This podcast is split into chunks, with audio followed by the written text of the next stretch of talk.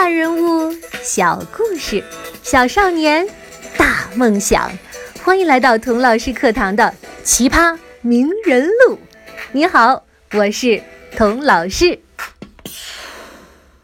上集我提到，肯尼迪的爸爸为了摆脱富不过三代的大魔咒，精心设计了肯尼迪家族白宫登陆计划。那他到底是怎么做到的呢？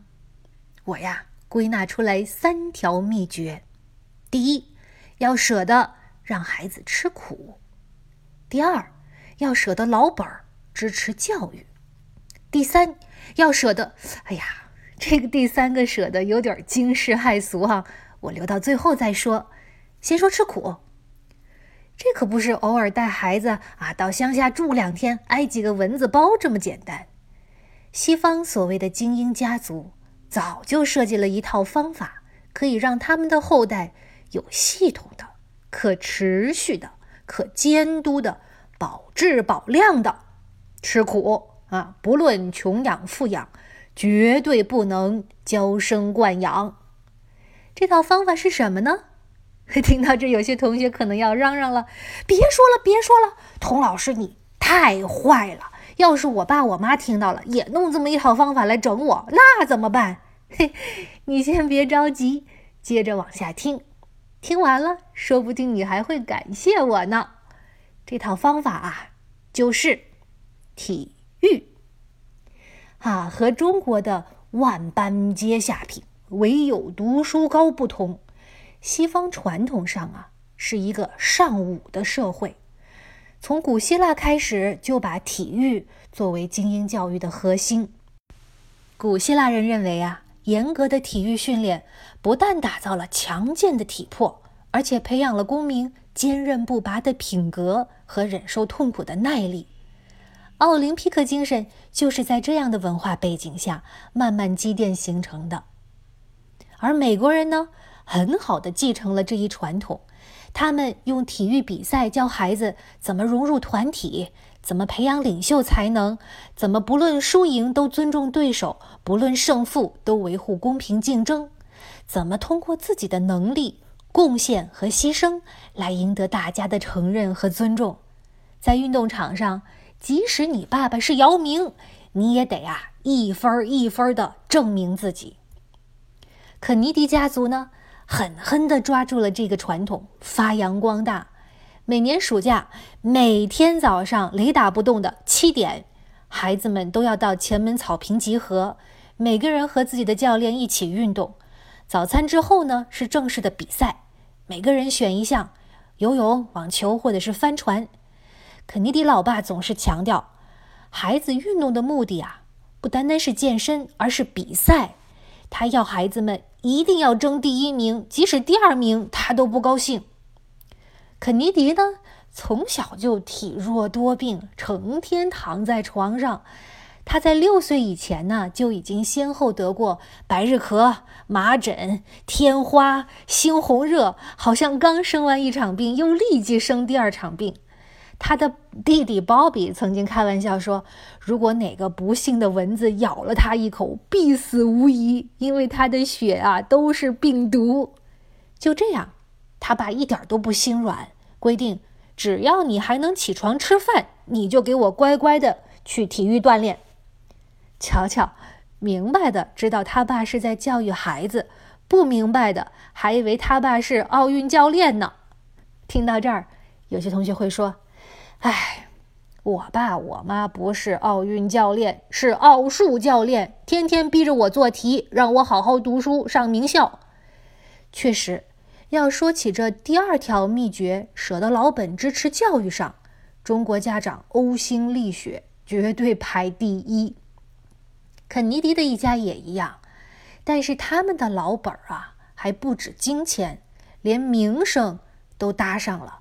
真是为了孩子上学，连脸都不要了。上集我提到，他们一家都是天主教徒，非常的虔诚，而且跟大主教关系也很好。但是为了儿子的教育和前途，为了帮助他们更好的融入上流社会，这对父母啊，毅然决然的把孩子送进了由他们的死对头新教徒开的学校。就为这事儿，大主教几次三番的到他们家来做思想工作，说：“哎呀，你们这样做影响很不好嘛！你们这样做不是自己瞧不起自己吗？你是在公然挑战教会的权威啊！”甚至威胁他们说：“如果你们的儿子不转学，嗯，明年你们女儿不是要结婚吗？就不要来找我啦！” 嚯，你听听。在爱尔兰移民社区和教会作对，这个代价不是一般的大呀。即使这样，肯尼迪的父母都没有动摇过，而是咬紧了牙关，顶住了压力，削尖了脑袋，把儿子送进了新教徒开的哈佛大学。肯尼迪好不容易拿到父母用名声换来的录取通知书，妥妥的精英了吗？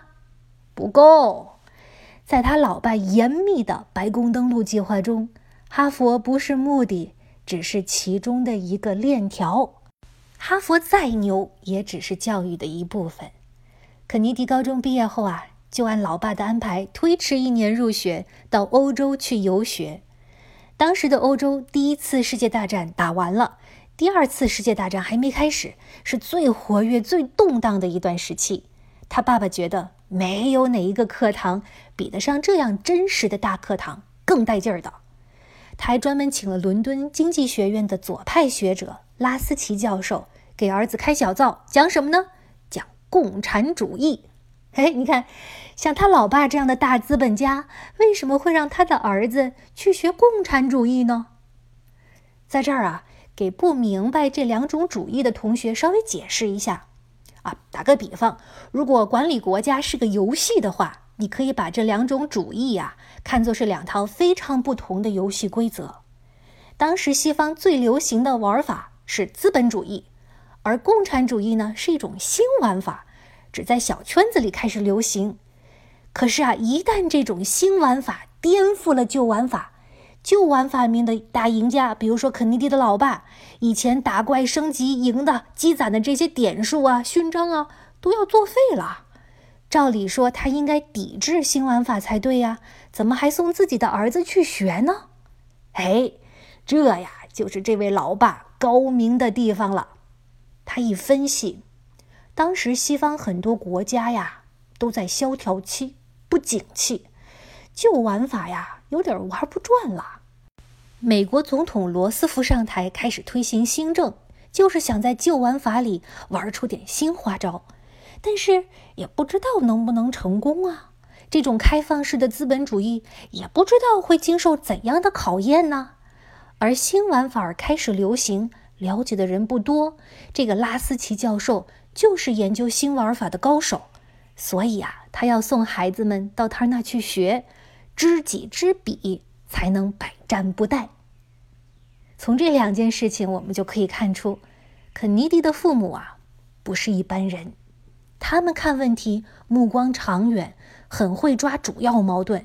只要他们认准的事情，不惜一切代价，不管旁人怎么想，都要努力做到。肯尼迪自己也很争气，学以致用。综合了他在欧洲游学的见闻，在大学毕业前写了一篇论文，专门分析英国在二战早期的政策。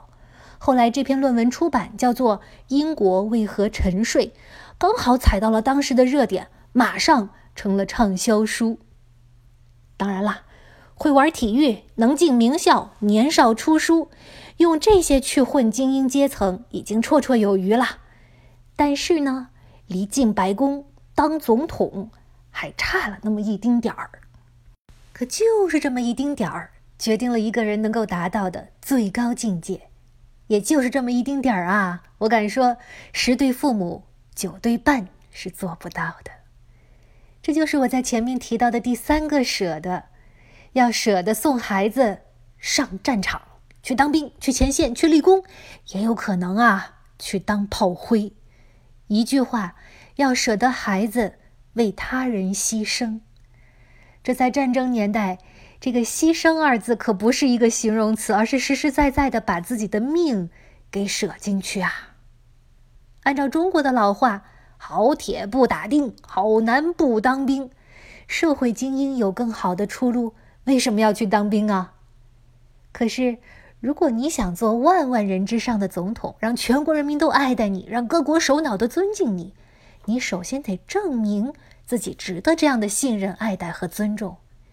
你说你有对国家人民的大爱，会把国家的利益放在自己利益之上。你说你有足够的体力、勇气、谋略打胜仗，有足够的魅力和号召力，让士兵愿意把生命交付给你，那就参军上前线，证明给我们看吧。欲戴王冠，必承其重。这句话说的就是，你想戴上王冠，就得先向世人证明自己有一颗高贵的头颅。一九三九年，第二次世界大战爆发。一九四一年，美国正式宣布参战，肯尼迪和他的哥哥双双参军到了前线。本来呀，肯尼迪因为身体太差，没有通过体检，可以名正言顺地逃过这一劫。当时不知多少人千方百计的逃兵役呢，可他却不惜走后门去参军。他去了太平洋前线指挥鱼雷艇，他哥哥去了欧洲前线开轰炸机。他的鱼雷艇被日本军舰击沉，但是他凭着惊人的勇气和毅力活了下来，救了战友，成了战斗英雄。他的哥哥轰炸机在欧洲上空爆炸了，尸骨无存。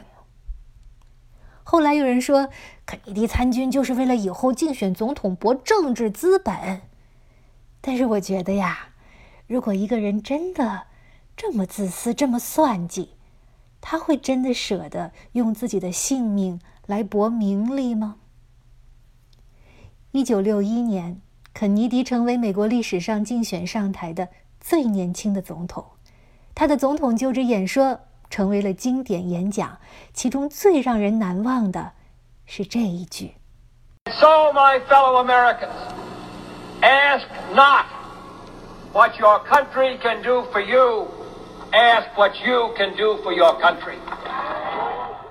不要问祖国能为你做什么，要问你能为祖国做什么。没有人能随随便便成功的，即使是个可以拼爹的富二代，也要拼命。当然啦，参军打仗只是服务国家的方式之一。童老师在这儿不是鼓励大家去以死明志啊，而是想请你想一想，怎么活。才能活得淋漓尽致，活出最高境界。怎么活，才不辜负自己的一生？毕竟，建造卡美洛的不是金子，不是银子，而是理想和荣誉。好的，肯尼迪的卡美洛传奇到这儿就讲完了，我们下期再见。